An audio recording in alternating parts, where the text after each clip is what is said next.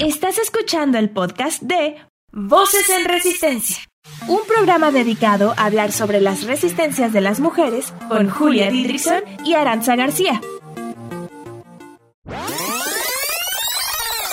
Voces en Resistencia. Este es un programa para todas las mujeres. Porque todas resistimos. Todas, todas, todas. Llevamos haciéndolo toda la vida. Voces en resistencia. Sí.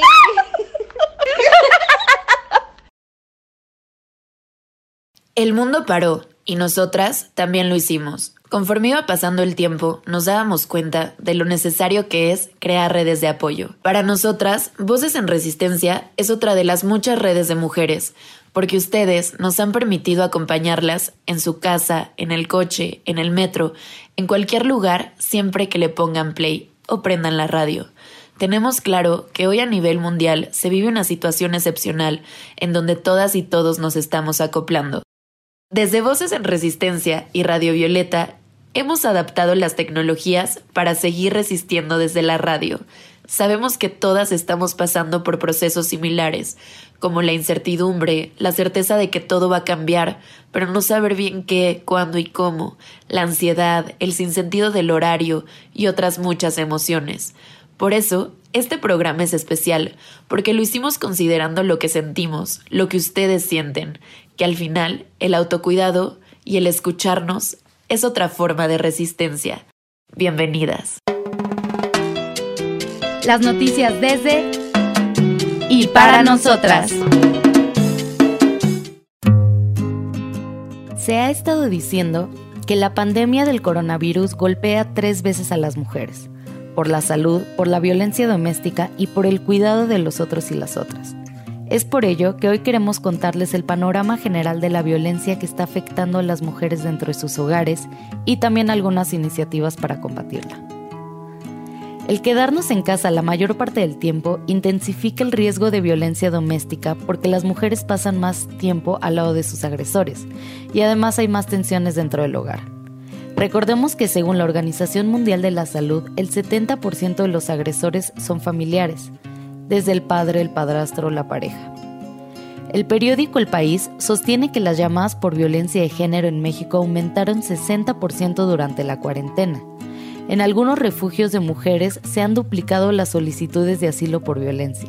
Los centros para mujeres enfrentan la crisis del coronavirus con su capacidad al máximo y sin presupuesto estatal que garantice mantenerse abierto los próximos meses. Sin embargo, en un país donde cada día 10 mujeres son asesinadas, algunas organizaciones sociales como la Red Nacional de Refugios hicieron un llamado a crear redes de apoyo para las mujeres. Así que si eres víctima de violencia de género o testigo de alguna agresión, recuerda que la policía sigue trabajando pese a la contingencia y que su número de emergencia es el 911. La Red Nacional de Refugios tiene una línea telefónica disponible las 24 horas su número es el 55 56 74 96 95 en la Ciudad de México y 800 822 4460 en el resto del país. Hay dos iniciativas por parte de colectivos de mujeres que me gustaría contarles brevemente. La primera es un post que dice lo siguiente. Niñas, vendo maquillaje. Si estás atrapada en aislamiento, con alguien que te acosa, abusa, etc., envíame un mensaje preguntándome si todavía estoy vendiendo mi maquillaje. Así sabré que debo seguir checando cómo estás. Pregunta específicamente sobre mi delineador de ojos y pídeme que te lo envíe a tu dirección. Ahí se incluye la dirección.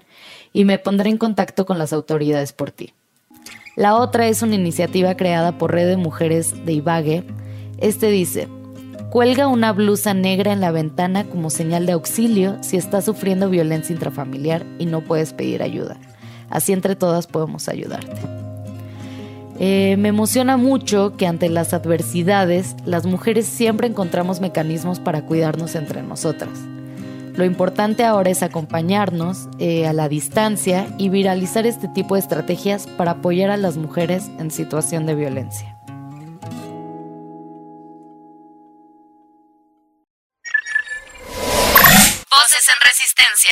Resistimos para cambiar realidades. La escritora y activista estadounidense Audre Lorde dijo en 1988, Cuidar de mí misma no es un acto de autoindulgencia, es autopreservación y eso es un acto de guerra política. Estas palabras influyeron en las acciones colectivas de muchas feministas alrededor del mundo. Hoy el autocuidado es una práctica que muchas hemos incorporado en nuestras vidas porque sabemos la importancia de cuidar nuestro cuerpo y nuestra mente en un mundo tan duro para las mujeres. Por ello, el autocuidado lo situamos como una resistencia más hacia el patriarcado. La colectiva de Mujeres al Borde dice que el autocuidado feminista implica pensarse a sí misma, reflexionar sobre nuestras emociones, nuestro cuerpo, nuestras ideas, pero también nuestras acciones rebeldes. El autocuidado implica crear estrategias cotidianas para hacer sostenibles las múltiples revoluciones que habitamos las mujeres y que accionamos cada día. Es entonces que desde el feminismo, el autocuidado consiste en incorporar a la vida de las mujeres el amor propio y el cuidado físico y mental. Eh, las mujeres, al estar en una situación de vulnerabilidad constante y ahora sumándole el encierro causado por esta pandemia, necesitamos herramientas para cuidar mejor nuestras vidas, porque tanta opresión hace que la depresión, la ansiedad, el estrés sean estados de ánimo constantes en las mujeres. Como mencioné, el autocuidado para nosotras es una resistencia más, porque en un sistema que nos oprime de manera constante, querernos y cuidar nuestras cuerpos y nuestras mentes es un acto de rebeldía. El autocuidado feminista nos da las herramientas para permanecer en este mundo acompañadas de mecanismos de defensa física, emocional y espiritual.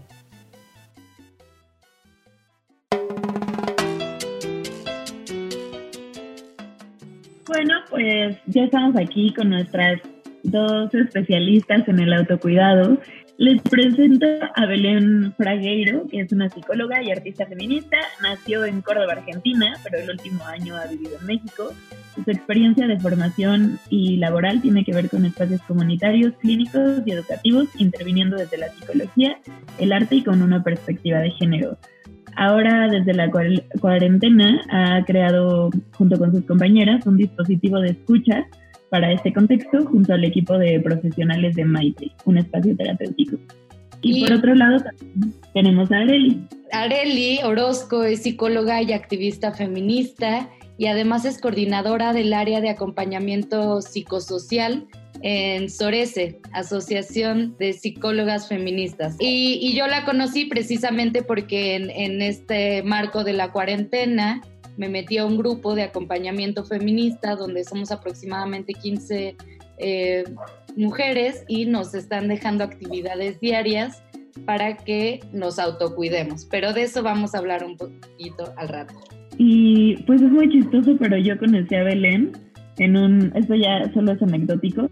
Eso iba a decir. Totalmente. En un evento de, de precisamente, creo que era un aniversario o algo así, y estaba Belén también. Exacto.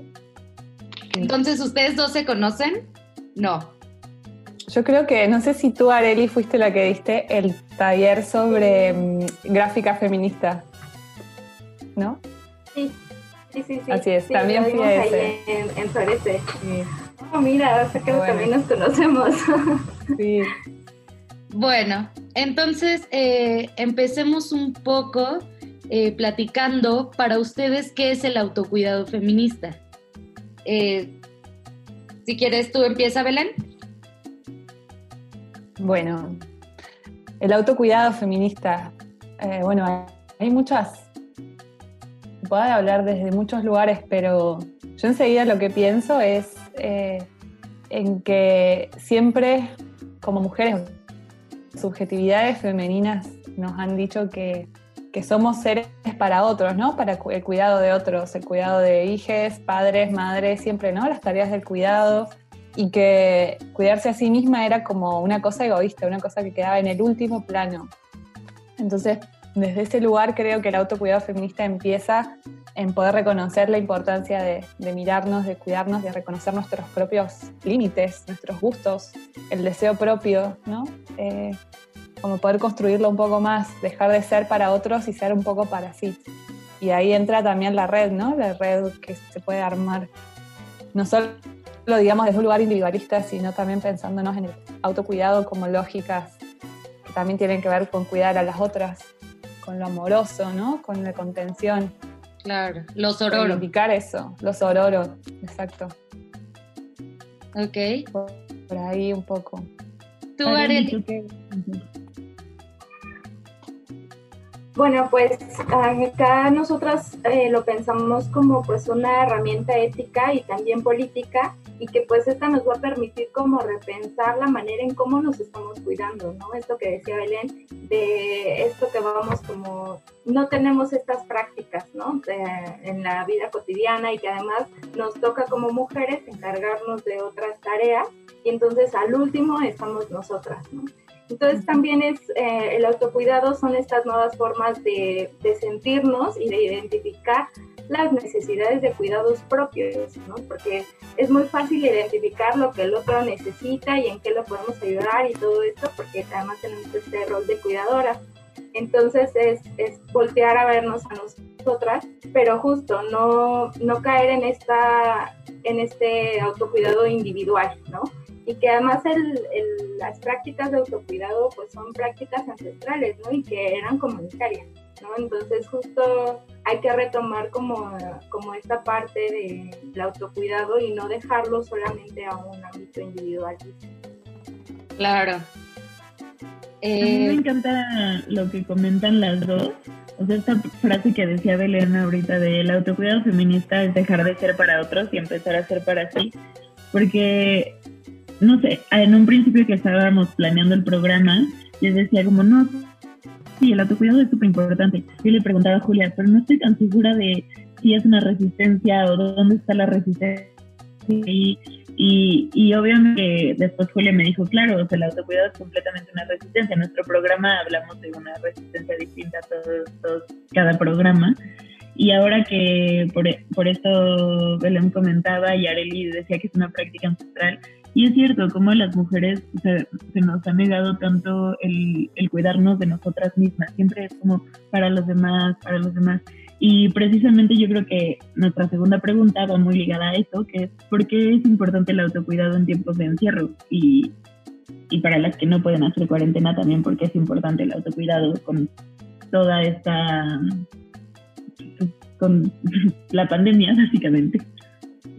Sí, exacto. Y algo que por ahí hemos venido detectando en los espacios clínicos es cuando esta cuestión del autocuidado tiene que ver con lo saludable, pero lo saludable impuesto de una manera hegemónica, lo que tiene que ver con eso, se vuelve una lógica de nuevo súper opresora, ¿no? Entonces de repente ahora eh, tengo que hacer un montón de cosas para estar bien y es como cómo equilibrar eso, ¿no? El autocuidado no sería de nuevo otro mandato para decirnos ahora tenés que estar bien, seguir tu deseo, ser sumamente, tenés que ser libre, ¿no? Ahí.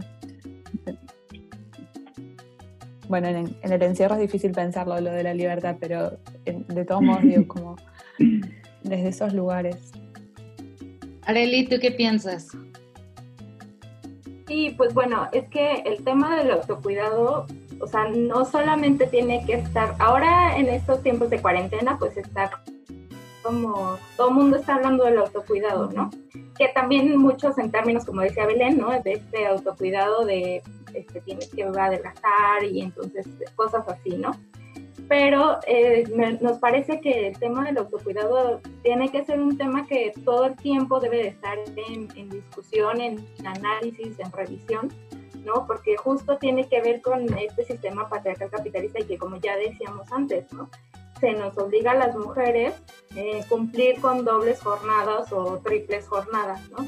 Entonces, ahora en estos tiempos de estamos, pues, bueno, las que pueden estar en sus casas, pues también está complicado porque ahora estas dobles o triples jornadas se están haciendo en la casa y todas al mismo tiempo, porque tienes que hacer el home office eh, y tu hijo está haciendo la tarea o tienes que estarle ayudando y además tienes que atenderlos y darles de comer a tu pareja, además cuidar la casa, o sea, son como todas esas, esas labores que ya teníamos, pero ahora en, en el mismo espacio y al mismo tiempo. Entonces me parece que por eso ahora es más importante mencionar este tema del autocuidado, pero en realidad es un tema que tendrá que estar en nuestra vida diaria. Sí, la triple jornada laboral se volvió adentro de una sola habitación o de una casa, ¿no? Ya no es eh, salir y volver a solo estar todo el tiempo eso, ¿no? Con la irritabilidad y el estrés que va produciendo. El ser madre en un contexto de encierro, de vulnerabilidades, de, trabajo, de las tareas domésticas más el trabajo eh, hacia el afuera o el trabajo empleo, es como complejo. Y ahí creo que hay que volver a, a las redes, a lo que vos decías, Areli, de las redes ancestrales, ¿no? Pensar qué otras maneras de cuidado tienen que ver con las lógicas femeninas, pero de, resistencia. Por ejemplo, el compartir la crianza de los niños, las infancias, el compartir la comida, eh, que otras estrategias se pueden usar que en la ciudad parecen más difíciles porque tenemos más la idea de lo individual y el aislamiento. Pero, pero bueno, ahí está un poco también qué estrategias feministas vamos a pensar en las lógicas de encierro y aislamiento. Claro, me, me encanta lo que dicen. Ah, vas, vas, Arel. Sí, sí, sí. Bueno, pues que también este, tenemos que tener en cuenta como todas estas ideas capitalistas y neoliberales, entonces todo el tiempo andamos como a prisa, ¿no?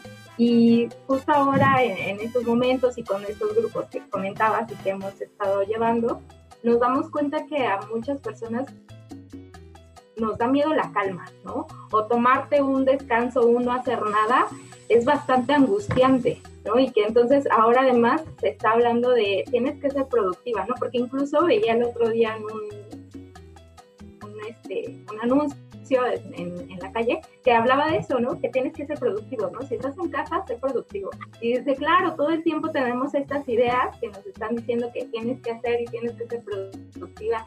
Además de esto, pues los deber ser que ya tenemos, entonces esto se vuelve como súper angustiante. Claro, el otro día me, me llamaba Aranza súper angustiada diciéndome, amiga, es que siento que, que, estoy echando la hueva, que no estoy siendo productiva. Yo, yo le decía, Ara, relájate, o sea, no, como, como vi en Facebook, no son cursos de verano. O sea, también es muy difícil lo que nos está pasando y tenemos que comprender eso.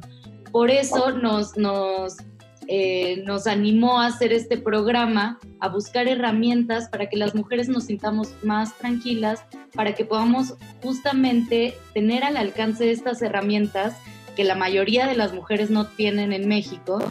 Eh, pero primero queríamos hablar de cuáles son los sentimientos que predominan en estos tiempos de encierro. O sea, ¿cómo afecta el encierro a nuestro bienestar? ¿Cuáles son estos sentimientos? Eh, si quieres empezar, Areli. Bueno, pues es que está principalmente como la angustia y el miedo y que pues esto nos va a llevar a unas crisis de ansiedad, que es lo que la mayoría estamos experimentando. Y esto tiene que ver en parte pues sí, porque ahora eh, no podemos salir, pero también con todo esto que ya mencionaba, que tiene que ver con el sistema capitalista que nos hace ir tan a prisa, y entonces ahora que las cosas se hacen como diferente, entonces estamos como entrando en, esas crisis de ansiedad súper fuertes que creo que la mayoría es lo que, lo que les está pasando. Pero además también es importante que tengamos en cuenta que que estas emociones que estamos viviendo pues son normales ante la situación anormal que estamos viviendo. Entonces, eh, sentirnos diferente pues da cuenta de los cambios y no, no es como eso, ¿no? No es que estemos locas como siempre se nos ha dicho, ¿no? Como, ay, bueno, ya cálmate, estás en tu casa ya relájate, ¿no? Está claro, está, está viendo una situación eh, fuera de nuestras manos que pues es normal que nos genere esa angustia. Entonces es importante que pues estemos como en ese de, bueno, esto es normal, eh, no es un problema mío, ¿no? Sino esto es algo generalizado y que tiene que ver con todo lo que estamos viviendo. Claro. Sí, yo coincido con Areli totalmente y, y por ahí creo que es esto que decías, ¿no?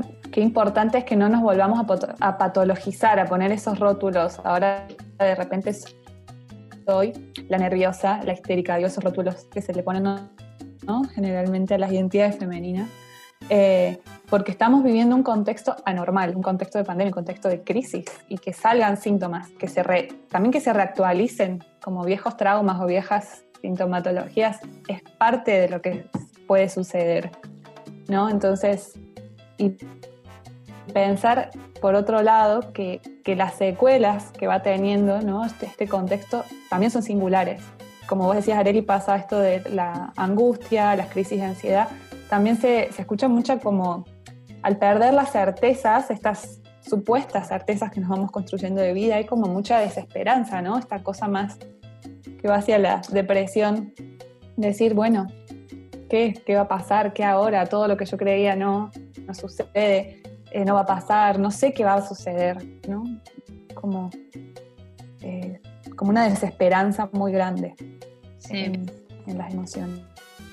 Sí, que es importante también que pues no dejemos de considerar que pues estos malestares también están relacionados con las desigualdades socioculturales, políticas y económicas.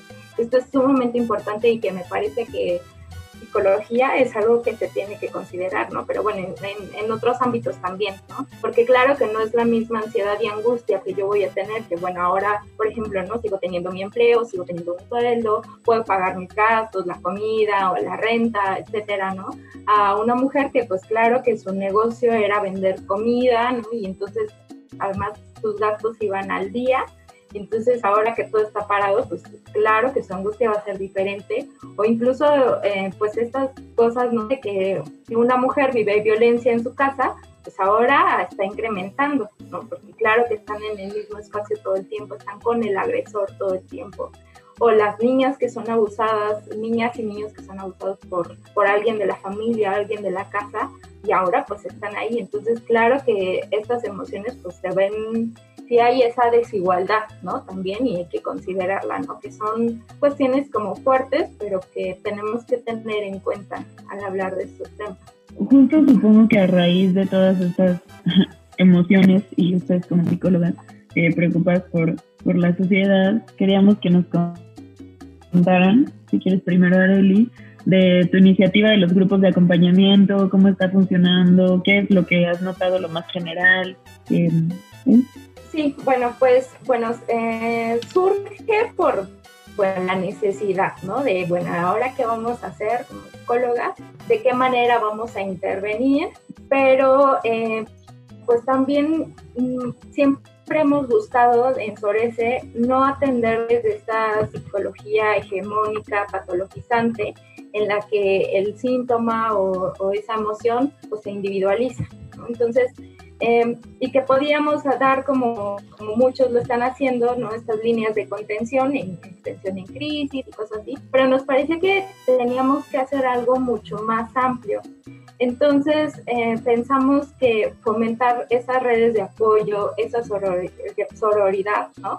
Y que, que tiene que ver con todo el autocuidado y que, bueno, que ahora es, es, real que son virtuales, ¿no? Todas estas redes de apoyo y así, pero pues sabemos que generar estas redes virtuales, pues más adelante se convertirán en redes presenciales, ¿no? Y que pues una de las ideas que también tenemos, pues es que las mujeres nos sigamos organizando, que eso es algo que esperamos que siga pasando y que esa también fue una de la idea al, hacer estos grupos, ¿no? No solo dejarlo en el de, bueno, te atiendo tu crisis de ansiedad y ya tranquilo y todo bien, ¿no? Sino pues también generar estas redes de apoyo y tema pues importante que nosotras analizábamos era de, bueno, ¿qué está haciendo la psicología en estos momentos? Y que Ahora, por ejemplo, ¿no? Esto del home office, pues es muy conveniente para muchas empresas, para, pues sí, para todas las empresas, ¿no? Porque ellos ya no están eh, pagando todos los gastos que implica tener a, la gente produciendo, ¿no? Entonces ahora nosotros llevamos esos gastos, ¿no? La luz, el internet, el agua, el papel, el jabón, etcétera. Entonces, también es importante y que nosotros lo consideramos el no hacer como el de, bueno, ya, ya te ayudamos a lidiar con tu ansiedad, ya estás tranquila y entonces ahora puedes seguir normal y entonces como acostumbrarnos, ¿no? Y a dejar que las cosas estén, estén así. Porque pues lo que creemos es que esto tiene que seguir cambiando, ¿no? Esta crisis está dando cuenta de muchas eh, situaciones que ya nos veníamos dando cuenta, pero ahora se hacen más presentes, como el sistema de salud y cómo está tan mal todas esas situaciones. Las desigualdades económicas, ¿no? Ahora ya dicen como, ah, bueno, sí es cierto, hay gente que no tiene casa, ¿no?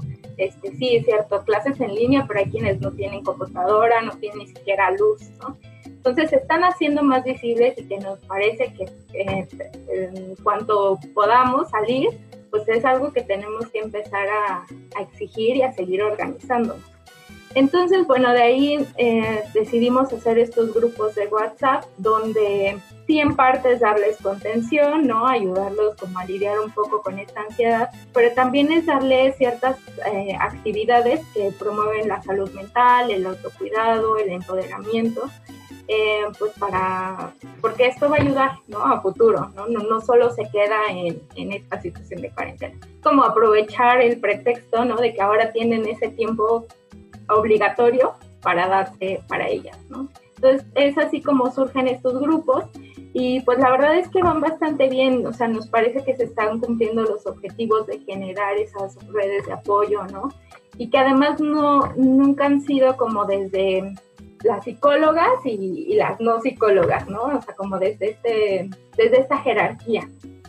Y que eso ha ido conforme han pasado los días, se, se, ve mucho más, porque a lo mejor de repente alguien dice como, no, pues es que yo me sentí así, cosas así, entonces ya de repente las demás también ya les están contestando, ¿no? De, ah, bueno, mira, a mí me funciona esto, ¿no? A mí me funciona tal cosa, ¿no?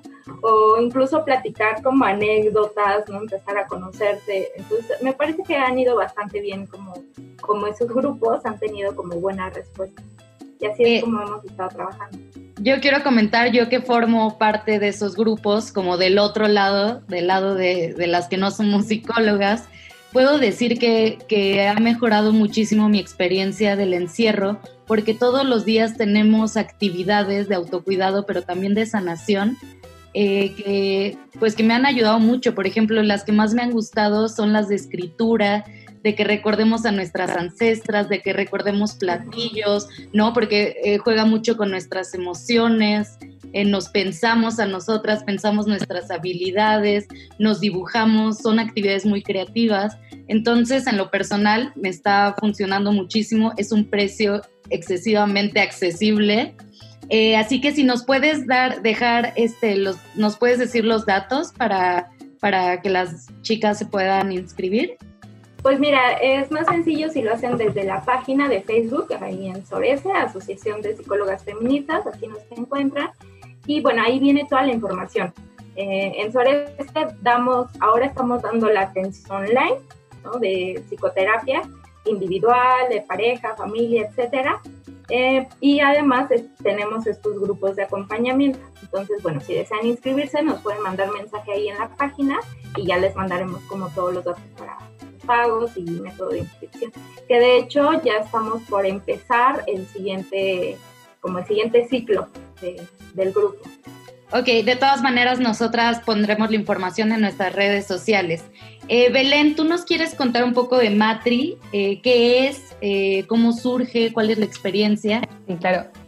Maitri es un espacio terapéutico físico en la ciudad de Córdoba, del cual participan varios amigues, varias amigas Em, yo llegué a México justo con la cuarentena, antes de la cuarentena en Argentina, y ahí contactándome con mis amigas, colegas, decidimos crear como un dispositivo, como contaba Areli, ¿no? leyendo un poco la situación actual. Em, así que bueno, somos cinco mujeres y una marica que nos juntamos desde lo online y creamos un dispositivo de escucha y contención que es gratuito de una o dos veces, dependiendo de los casos, al mismo tiempo que armamos como una lista de recursos eh, públicos, no sé, qué instituciones seguían funcionando y redes para derivar, contactar. Y la idea era poder hacerlo eh, de manera gratuita, teniendo en cuenta las condiciones económicas y pudiendo llegar a ciertos sectores y también eh, sin nosotros sobrecargarnos de trabajo, sabiendo que teníamos que mantener otros online entonces nos juntamos una vez por semana online, supervisamos, derivamos, juntamos más información y seguimos atendiendo en la semana los casos que vamos pudiendo. Y, también nos pasa que creo que una cuestión ahí entran todas las condiciones concretas de existencia, las, los sesgos de clase, donde la comodidad del Wi-Fi, tener un espacio de intimidad para hablar, eh, tener ciertos dispositivos electrónicos eh, no es para todas. Entonces, eh, poder pensar que otras organizaciones estaban trabajando o llegando a hablar con mujeres en las organizaciones barriales, cómo poder escucharlas o bueno, estaba leyendo hace un rato sobre Ecuador, eh, leía una feminista que hablaba sobre cómo las mujeres empezaron a organizar en que se iban a vivir muchas a la casa de alguien, ¿no? No sé, se juntaban varias para optimizar las cuestiones económicas y las cuestiones del cuidado de, de, niñas. entonces, ahí creo que todavía transito la incomodidad eh, y las preguntas en torno a qué otras eh, estrategias o resistencias podemos ir implementando en cada contexto, pero pensando ¿no? en, en, las mujeres, en las que están viviendo violencia, todo lo que dijo Areli, ¿no? que es tal cual, es la realidad que por ahí con ciertos privilegios no estamos viviendo. Eh, vivir con tu agresor en un contexto de aislamiento y también seguir exigiendo, ¿no? mañana en Argentina se organizó como un tuitazo para visibilizar la emergencia del cumplimiento de ciertas normas y leyes para que protejan a las mujeres en esta situación. Y bueno, seguir también eh, visibilizando y exigiendo. ¿Y dónde podemos seguirlas? O... Sí, me fui, me fui con el tema. Volviendo a Maitri, eh, está tenemos un Instagram y ahí sale un formulario en la bio donde pueden acceder a llenar el nombre, un contacto, qué síntomas estás teniendo, qué, como solicitando, entonces ahí ver si podemos derivar o podemos atender.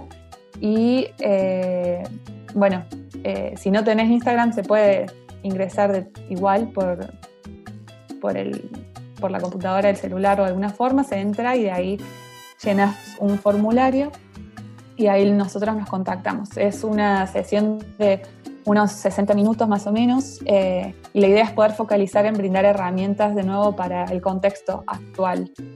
Y también rescato lo que dijo Areli, que me parece muy importante en una psicología pensada con un posicionamiento de género y de clase. Ahí de nuevo es no normalizar, no, no volver a a decir, bueno, a ver, entonces respirás y nada más y todo se va a pasar y volver ¿no? a, ciertas lógicas de seguir reproduciendo más de lo mismo. Entonces, esos son posicionamientos éticos y políticos que, que tienen que estar en la psicología y que la atraviesan, querramos o no, ¿no? Y desde, ese, desde nuestro dispositivo, si bien es un dispositivo de escucha, como pueden ser otros, si tenemos esta perspectiva o este posicionamiento cada una desde sus recorridos, pero es algo que sí nos atraviesa y que intentamos, no sin errores, pero intentar deconstruirnos todo el tiempo. Vamos un corte, pero al regresar hablaremos de... Pitos, vaginas, menstruación, chichis, sexo, sexo, sexo. Exacto. Quédate. En Resistencia. No se te olvide seguirnos en nuestras redes sociales. En Facebook como arroba programa Voces en Resistencia y en Instagram como arroba voces guion bajo en Resistencia. Voces en Resistencia. Existen muchos tipos de resistencias. Cada una decide cómo hacerlo, hacia qué y en qué momento de su vida expresarlas. Te invitamos a descubrirlas con nosotros. Mi nombre es Julia Didrickson y yo soy Aranza García. Sintonízanos todos los miércoles de 4 a 5 en Violeta Radio. Voces en Resistencia.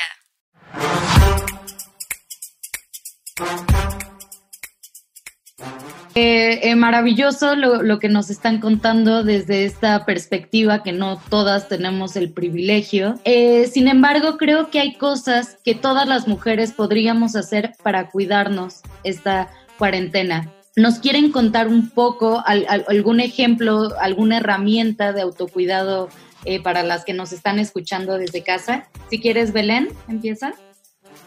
Sí, en esto solo, o sea, creo que sí se pueden dar cuestiones generales, pero me parece que lo mejor en autocuidado es poder conectarse con una y ver qué herramientas propias puedo ir adquiriendo, buscando, teniendo como una batería de opciones o una caja de herramientas disponible para, para usar. Cuestiones que sí están por ahí funcionando es poder generar una pequeña rutina o algo que organice la semana, diferente, eh, diferencia momentos del día o momentos de la semana y el fin de semana también, o sea, siempre cuidando de no caernos en el engaño de la productividad o de que sea, me voy a imponer una rutina que me vuelva a oprimir y que me vuelva a generar en un estado de enajenación en, en la cuarentena, ¿no? Eh, hay muchos ejercicios eh, de respiración, de meditación, están por todos lados eh, en internet, se pueden buscar y, e ir probando, ¿no? Porque también el sueño se ve muy alterado en estos momentos.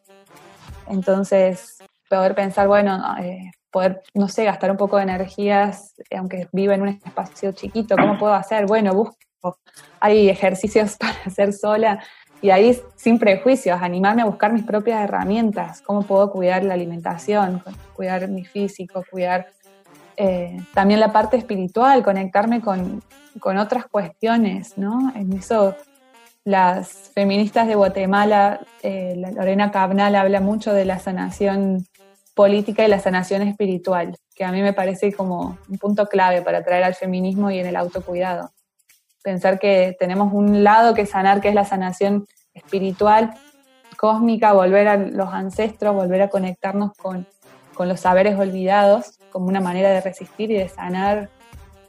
Y también no olvidarnos de esta, de esta sanación que tiene que ver con lo político, con romper con lógicas capitalistas, lógicas discriminatorias, lógicas de opresión hacia otros. Em, y qué otras cuestiones, yo creo que me parece que ahí también es poder pensar en hacer red con amigas, seguir pensando una sororidad virtual o algún invento que tenemos que pensarnos, ¿no? En cómo construirnos ahí las redes en este momento. Claro, muchas gracias Belén, me, parece, me parecen muy buenas ideas. Eh, que cada quien vaya encontrando las herramientas. Ahora ya les dejamos los contactos de, de, los grupos de Areli y Belén para que puedan para que puedan también tomar herramientas más un poco más personalizadas. Ara. Sí, justo lo que quería comentar es que, o sea, está muy padre que esté Areli y Belén porque las dos trabajan de maneras muy similares y con las mismas perspectivas de clase y de género pero sus grupos, como digamos, de acompañamiento psicológico son completamente distintos, ¿no? En el acompañamiento de Areli, y está bien que las, que las personas que nos están escuchando tengan estas dos opciones. El grupo de Areli, y si me equivoco me corrigen, es más como de acompañamiento y es de que todos los días y, les van mandando como unas tareas. Y el de Belén, que lo conforman muchas psicólogas, es como sesiones rápidas, ¿no? Como una o dos sesiones, lo que nos comentabas. Em, pero también dejan ejercicios. Y por ejemplo, a mí lo que me gusta mucho de la página de Maitri es que te ponen como, pues sí, como herramientas, ¿no? Como qué, qué es lo que necesitas para una sesión y te explican los diferentes tipos de terapia. Y, y por ejemplo, en la página en Instagram de Sorese eh, ponen otro tipo de herramientas. Entonces, realmente los dos son distintos, sin embargo, trabajan desde una misma perspectiva. Y quería dejar esto claro para las personas que que nos están escuchando que tengan un menú de opciones para escoger también, como decía Belén, qué, qué, son las herramientas que más les funcionan. Eh, Areli, eh, ¿nos quieres contar tú alguna herramienta, por ejemplo, alguna de las que has dejado en, en el grupo de acompañamiento de WhatsApp? Sí, pues bueno, creo que las que dijo Belén son como las más básicas y las más importantes. Eh, pero, por ejemplo, una de las actividades que dejamos en, en los de los grupos es revisar esa historia de vida, ¿no? Revisar la historia de vida de cada una, porque esto nos va a ayudar a revisar desde nuestras ancestras, como ya decía también Belén, como todas esas fortalezas que tenemos, todas esas habilidades, todos esos momentos de crisis que hemos atravesado a lo largo de nuestra vida y que también y que hemos podido salir adelante, ¿no? Y que de ahí podemos sacar un montón de herramientas para esta situación ¿no? que estamos viviendo. Entonces, me parece que, que justo ¿no? Las, las, herramientas que decía Belén son muy buenas, y, pero aprovechemos como estos momentos que tenemos ¿no? y que también el no hacer nada está bien, no sernos culpables por no hacer nada o por solamente dedicarte tus tres, cuatro, seis horas de trabajo y nada más y que digas, ah, pero podía haber hecho más, pues no, está bien, ¿no? Y eso y otra cosa también muy importante, pues eso, ¿no? Que tengamos como los horarios bien establecidos del trabajo, porque si no, estamos cayendo en una sobreexplotación bien cañona, ¿no? sobre todo en el trabajo, ¿no? Porque además es que nos paramos, ya ni nos, pues, nos vestimos nada, ya es como, bueno, pues en pijama, ¿no? Y así. Entonces ya cuántas horas estás dedicándole, ¿no? A diferencia de antes, que pues bueno, le dedicabas un tiempo a vestirte, a bañarte, a desayunar, etcétera, ¿no? Ahora ya estás desayunando ahí al lado de la computadora y trabajando. Entonces, sí, pues que no caigamos en esa sobreexplotación. Okay. Eh, yo, yo también quería compartir una que estoy haciendo, que es distinguir los días de semana a los fines de semana, eh, porque eso me ayuda a, como, a centrarme más en, en mi cotidianidad. Y incluso en, en, el grupo de acompañamiento también nos ponen ejercicios muchísimo más relax los, los fines de semana. Y entonces los fines de semana digo, mira, me levanto tarde, desayuno chilaquiles, sabes, como que, como que sí es importante distinguir y seguir teniendo nuestros fines de semana para, para seguir haciendo lo, lo que queramos. Totalmente. Para mí también otra herramienta, que esto también es un poco personal, pero creo que capaz la compartimos, tiene que ver con volver a cuestiones del arte con cualquier expresión artística que y no tengo que ser ningún artista ni ninguna genialidad nada pero poder ahí poner un montón de emociones sacar cambiar la energía desde bailar cantar pintar dibujar agarrar eh, revistas viejas y hacer algo reinventar no que, que el arte tiene mucho de eso de reinventar crear transformar y, es también una gran herramienta para el autocuidado en estos momentos y siempre. Y que además bailar eh, es muy bueno porque, pues justo, ¿no? Ahora no estamos gastando la misma cantidad de energía que gastábamos antes y lo que decía Belén, ahora nos está costando un montón de trabajo dormir, ¿no? En la noche es como no puedo, pues porque no estamos gastando la misma cantidad de energía que antes. Entonces, pues si te puedes poner a bailar, que además que te va a ayudar a relajarte un montón, este, pues también te ayudar a gastar esa energía y a dormir un poco mejor. Entonces, bueno, yo digo bailar porque me gusta bailar, ¿no? Pero justo, ¿no? Hacer ejercicio, cualquier actividad, está súper bien. Sí, por eso yo me planteé dos cuestiones. Una, la artística, precisamente que dice Belén, y otra, esta de, de movimiento. Entonces, artística, todos los días eh, me pongo a bordar, ¿no? Aquí les enseño uno que estoy haciendo. ¡Qué lindo! Eh, me pongo a bordar eh, y también eh, me pongo a bailar reggaetón, o sea, perreo intenso en mi cuarto. A veces mi mamá me acompaña. ¿Tú, Aran? Sí, yo también he bailado un montón todo el día. O sea, tú sabes, amiga, que a mí me encanta bailar y, he tomado clases de bachata, de, de, de twerk, de dancehall, bueno, y hay un montón de maestros que están haciendo clases online gratis en vivo. Entonces también es otra herramienta. Pero ahorita se me quedó grabado eso que decían, que decían ambas, de hecho, como tú utilizas tus propias herramientas porque no siempre lo, o sea, la herramienta general te va a funcionar. Y es cierto que yo en la semana le escribí a Julia y le dije, ya no puedo, o sea, de verdad siento que no estoy haciendo nada, me duermo a las 6 de la mañana todos los días, a las 4 me despierto súper tarde, ya de verdad tengo un fastidio. Y hoy tuve terapia online y estaba, eh, de pronto mi psicólogo, o sea, es que ya que me lo dijo fue como, claro, o sea, ¿por qué? Pero antes no lo pensaba y si alguien se siente en la misma situación y compartirles esto funciona de algo, de pronto me dijo, pues es que tus horarios ya no tienen sentido porque en realidad ya no tienes horarios, entonces no te sientas mal si de pronto te estás durmiendo a las 4 de la mañana. Y de verdad cuando me dijo eso, por fin pude dormir, o sea, realmente lo que me tenía estresada era dormirme tarde, pero ahora sí lo pienso, es para, para, qué me, o sea, ¿para qué me tengo que dormir rigurosamente a las 8 de la noche si ya no me tengo que despertar a las 7 de la mañana a clase? Entonces, para mí fue como, ah, claro, ok, nos podemos dormir a la 1 de la mañana y no pasa nada, de todos modos, estamos haciendo cosas, sigo una rutina, estoy descansando.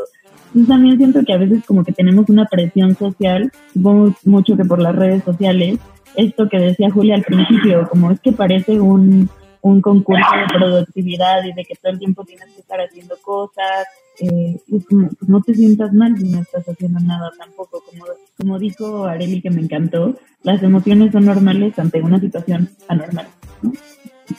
Y bueno, solo quería compartir esta experiencia. Y pues no sé eh, qué herramientas tengo, puedo tener, por ejemplo, si tengo mal humor constante. No sé si alguien quiera contestar esa pregunta. Por un lado, creo que hay una cosa con la, con la aceptación de una, ¿no? Y de los estados emocionales que tengamos en el momento, ¿no? Estoy de mal humor, estoy de mal humor.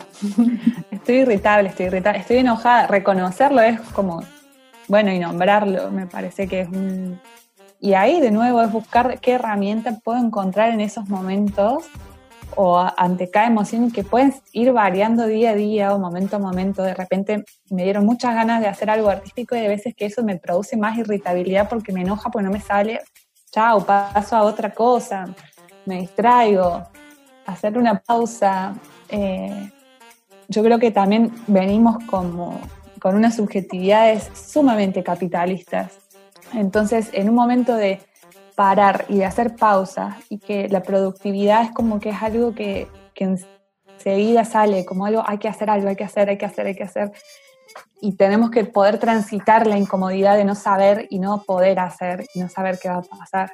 Y eso es como, para mí un poco tiene que ver con aceptar lo que nos pasa, no, no seguir juzgándonos y ahí ir buscando de qué forma puedo canalizar esa emoción, puedo hacer algo con eso que me pasa. Sí, y me parece interesante que, que hagas esta pregunta porque pues es como muy común, ¿no? No solo en estos momentos, sino en general, y que yo pienso que tiene que ver con cómo nos han enseñado a sentir, ¿no? Desde muy pequeños, cuando estamos enojadas nos dicen como, ay, ya te enojada, no, no te enojes, ¿no? O sea, el, enojo, por ejemplo, y la tristeza son de las emociones que más trabajo nos cuesta, como decía Belén, aceptar y reconocer, ¿no? Es como, no estés triste, no estés enojada, o si estás enojada, que loca estás, cosas así. Entonces son todas estas ideas que están constantemente, que por eso es que ahora es como, o sea, porque nunca nos preguntan como, o sea, ¿qué hago? Porque me la paso mucho tiempo feliz o sea, nadie pregunta eso, ¿no? Entonces, como, ¿qué hago? Porque me enojo mucho. Bueno, pues hay situaciones que te van a hacer enojar y entonces pues habrá que ir revisando a ver por qué te están haciendo enojar, ¿no? ¿Qué, ¿Qué está pasando ahí? Pero no está mal que te enojes, ¿no? Al contrario, o sea, es reconocer que todas nuestras emociones tienen una función importante, ¿no? Y el enojo es una de las más importantes, ¿no? Porque nos permite poner esos límites y darnos cuenta cuando alguien está pasando esos límites. Entonces es reconocer y aceptarlo. Ahora, bueno, voy a voltear a ver qué, qué, qué es, eso, qué es ese límite que pasaron, por qué me molesta, ¿no? Pero no está mal estar enojado. Y pues ahora estar encerrada y con el calor y todas las situaciones, pues es normal que, que sea más frecuente de lo que habitualmente Oigan, me choca tener que decirles que contesten rápido, pero es que vamos a pasar a las preguntas que nos mandaron eh, pues algunas mujeres en nuestras redes sociales y son muy buenas, así que y, y tenemos poco tiempo. Pero la primera pregunta es, yo me quiero sentir más motivada para hacer ejercicio, para leer, escribir, pero no tengo nada de motivación. ¿Cómo puedo encontrarla? Bueno, pues es que eh, aquí tiene que ver como con gustos y, no dejemos de, de, contextualizar la situación en la que estamos, ¿no? Es normal sentirnos desmotivadas, ¿no? Partiendo de eso, pues entonces ahora habrá que buscar algo que si nos interese. En la mañana alguien en, uno de los grupos justo este, me decía como que, como que quisiera bailar, pero no tenía como justo esa motivación. Entonces, pues bueno, una recomendación o sea, siempre tenemos como una canción que apenas escuchas y te empiezas como que a mover, ¿no? Entonces, pues busca esas canciones que te mueven, busca esos libros que, que te mueven así, temas que realmente te interesen. Porque si lo hacemos con esta idea de, pues, porque tengo que leer, porque me dijeron que tengo que terminar la cuarentena y haber leído 10 libros, pues no va a funcionar, ¿no? Y a lo mejor empezarás un libro y lo vas a dejar ahí a la mitad. Entonces, si realmente tu interés es, leerlo, pues vas a encontrar algo que te, que te interese leer, ¿no? De lo contrario, pues va a ser un poco complicado. Sí, exacto, porque así como no podemos amar absolutamente todo o que todo nos motive, tampoco puede haber que nada, absolutamente nada en el universo nos motive y creo que ahí es como buscar tener esa paciencia. Hay mucho para probar. Yo creo que también es un contexto para generar mucha creatividad y probar. De repente, todo lo que está sucediendo con el sexting, por ejemplo, ¿no? ¿Cuántas parejas o personas empezaron a vincularse de una manera totalmente novedosa con otras y a seguir como pensando la sexualidad en este contexto de aislamiento? Bueno, son como estrategias, nuevas formas ¿Sabes qué? Deberíamos de, armar un programa sobre, sobre las nuevas formas de relacionarnos sexualmente por videocámara. Está increíble. Oye, eh, Belén, otra, Gerardo nos pregunta, ¿debería tener un propósito en la cuarentena? ¿Qué responderías a eso? No, yo creo que no, Gerardo, no te vuelvas totalmente loco por eso. Eh, si vos querés tener un propósito, si tú quieres tener un propósito, si quieres que este sea un momento de, alguna búsqueda, de, o quizás solamente el propósito sea pasarla lo mejor posible dentro de este contexto, ¿no? no, no tiene que haber grandes mandatos impositivos de, no sé, salir ahora a seres espirituales de luz, pudiendo transformar el mundo, salir con la solución para el capitalismo y el patriarcado. No, hay que transitar la incomodidad y, la, y, la, y toda esta incertidumbre. Mariana nos cuenta, me siento mal, no tengo energía y no me puedo concentrar en nada. Eh, en realidad ese fue su comentario, no sé si está buscando que, que le digamos qué, pero lo comparto con ustedes. Sí, yo creo que eso es un sentimiento generalizado, ¿no? O sea, todos estamos así. O sea, como que entre dices, tengo que hacer algo, pero no tengo las fuerzas, ¿no? Así como que se siente súper desgonzada. Creo que es normal y es parte de lo que estamos viviendo, ¿no? Pero bueno, ayuda mucho, por ejemplo, pues si tienen ventanas en casa o así, de repente ahí ponerte unos 10 minutos por lo menos cada tanto, pues ayuda un poco, ¿no? Como a despejarte un ratito, porque además estamos en los mismos espacios todo, todo el día y todos los días. Entonces despejarse un poquito, pues puede ayudar o eso, ¿no? Que decía Belén, probar hacer otras cosas, intentar, no sé, de repente que te pongas a dibujar algo que nunca habías hecho, ¿no? puede funcionar, ¿no? Pero sí, es normal sentirnos. Ok, y por último, este, queríamos preguntarles, eh, justamente por la temática del programa, que es la resistencia feminista, eh, ¿por qué el autocuidado es una resistencia feminista? Si quieres, empieza Belén. Y me parece que es como, a ver, si uno piensa medio en una ecuación, en, esto de, va a haber como menos manipulación hacia un, es, más libertad también, ¿no? Porque el autocuidado va a implicar estar conectadas con nosotras mismas, va a estar implicado sanar, va a estar implicado como un, un, movimiento, una salida así de emancipación, y yo creo que eso es resistencia en un mundo que no nos quiere así, básicamente. Entonces, desde ese lugar creo que, que todo el autocuidado es, resistencia y es muy importante que lo podamos ver así. Volviendo a la sanación espiritual que traía la Lorena Cabnal al decir por qué siempre ¿no? las feministas estábamos pensándonos en la militancia y de repente teníamos más trabajo y seguíamos explotándonos y, y en realidad teníamos que hacer una pausa y volver a nuestros pasados, ver esto que contaba Arely, hacer las historias de vida, volver a esos saberes que el capitalismo nos robó, eh, conectarnos con eso. Eso es autocuidado, es autoconocimiento, es poner límites. Entonces, evidentemente eso es resistencia para este mundo. Gracias, Belén. ¿Tú, Areli? pues yo pienso que el autocuidado es resistencia ante este sistema, porque justo este sistema pues siempre nos quiere desarticuladas, aisladas, incluso enfermas, ¿no? Entonces, eh, cuidarnos a nosotras mismas y además procurar a otras mujeres desde la sororidad, eh, pues sí, son, son prácticas de, resistencia, eh, son prácticas políticas y que al tener estos ejercicios de autocuidado, conocernos del autoconocimiento, pues nos va a permitir identificar cómo ese malestar que me dijeron que era mío, que, que yo soy la loca, que yo soy la del problema, pues viene también desde una estructura sociopolítica, económica, etcétera, ¿no? De todo, todo, esta, todo este sistema. Entonces, al, al, darnos cuenta, pues nos va a llevar a asumirnos como sujetas políticas. Y eso también, pues, va a ayudarnos a, a generar esos cambios, pues, tanto individuales como también sociales.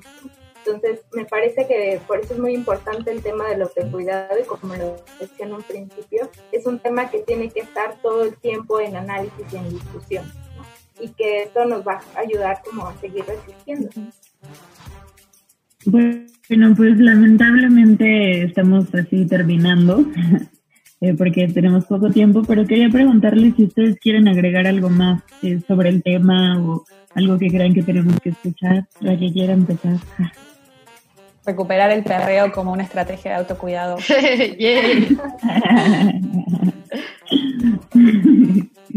Acá está todo en la frente. sí, que, que, recuperemos como todas estas sabidurías ancestrales, ¿no? De nuestras abuelas, de nuestras madres, ¿no? Que ahí hay muchas muchas herramientas que nos pueden servir.